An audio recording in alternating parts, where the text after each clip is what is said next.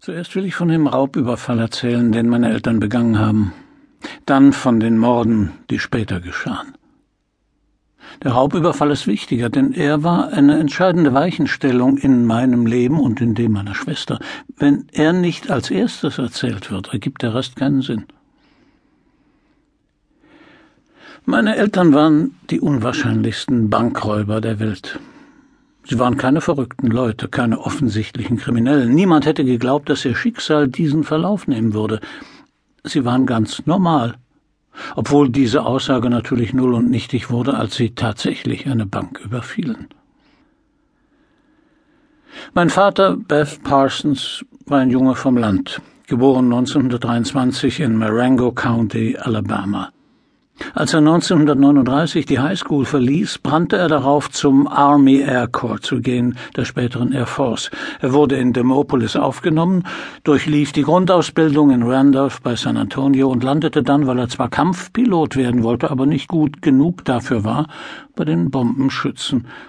Er flog in den B-25, und den leichten bis mittelschweren Mitchells, die auf den Philippinen und später über Osaka eingesetzt wurden, wo sie Zerstörung auf die Erde regnen ließen, auf den Feind ebenso wie auf unschuldige Zivilisten.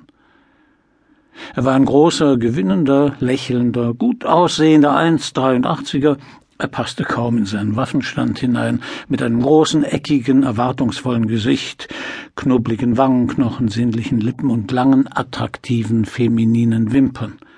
Seine Zähne waren weiß und schimmernd, und auf sein kurzes, schwarzes Haar war er stolz, ebenso wie auf seinen Namen Beth, Captain Beth Parsons.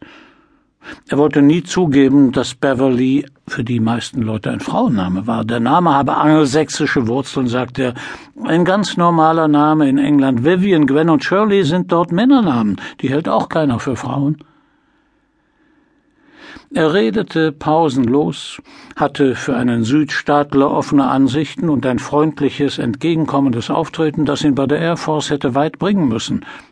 Hätte. Seine schnellen, haselnussbraunen Augen suchten stets den Raum nach jemandem ab, der ihm Aufmerksamkeit schenkte, wie meine Schwester und ich meistens.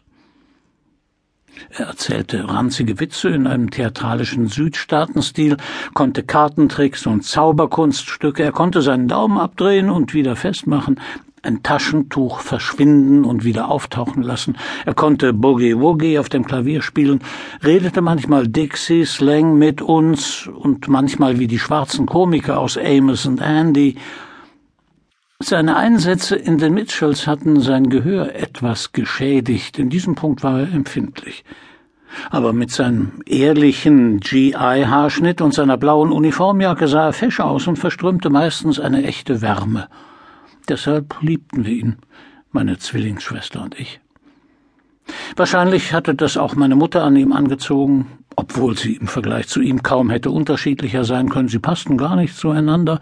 Nach ihrem ersten hastigen Zusammensein, nachdem sie sich auf einer Party zu Ehren heimgekehrter Flieger kennengelernt hatten, wurde sie leider gleich schwanger. Das war im März 1945.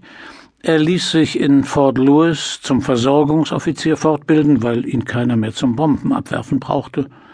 Sie heirateten sofort, als die Sachlage klar war. Ihre Eltern, jüdische Einwanderer aus Polen, die in Tacoma lebten, waren dagegen. Sie waren gebildete Mathematiklehrer und semi-professionelle Musiker aus Posen, die dort gut besuchte Konzerte gegeben hatten, waren nach 1918 geflohen und über Kanada nach Washington State eingewandert, wo sie schließlich ausgerechnet Schulhausmeister wurden. Mittlerweile bedeutete es ihnen und auch meiner Mutter wenig, Juden zu sein. Es war für sie lediglich eine alte Lebensweise voller Zwänge und Ansprüche, die sie gern hinter sich ließen, in einem Land, wo es anscheinend keine Juden gab dass ihre einzige Tochter den lächelnden, redseligen, einzigen Sohn schottisch-irischer Holzgutachter aus dem hinterwäldlerischsten Alabama heiraten könnte, war in ihrem Denken allerdings nicht vorgesehen, und so weigerten sie sich bald auch nur einen Gedanken daran zu verschwenden.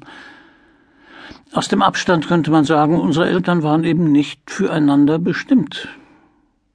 Doch dass unsere Mutter unseren Vater heiratete, bezeichnete in Wahrheit einen Verlust. Ihr Leben änderte sich für immer, und nicht zum Guten. Das muss ihr irgendwann sehr klar gewesen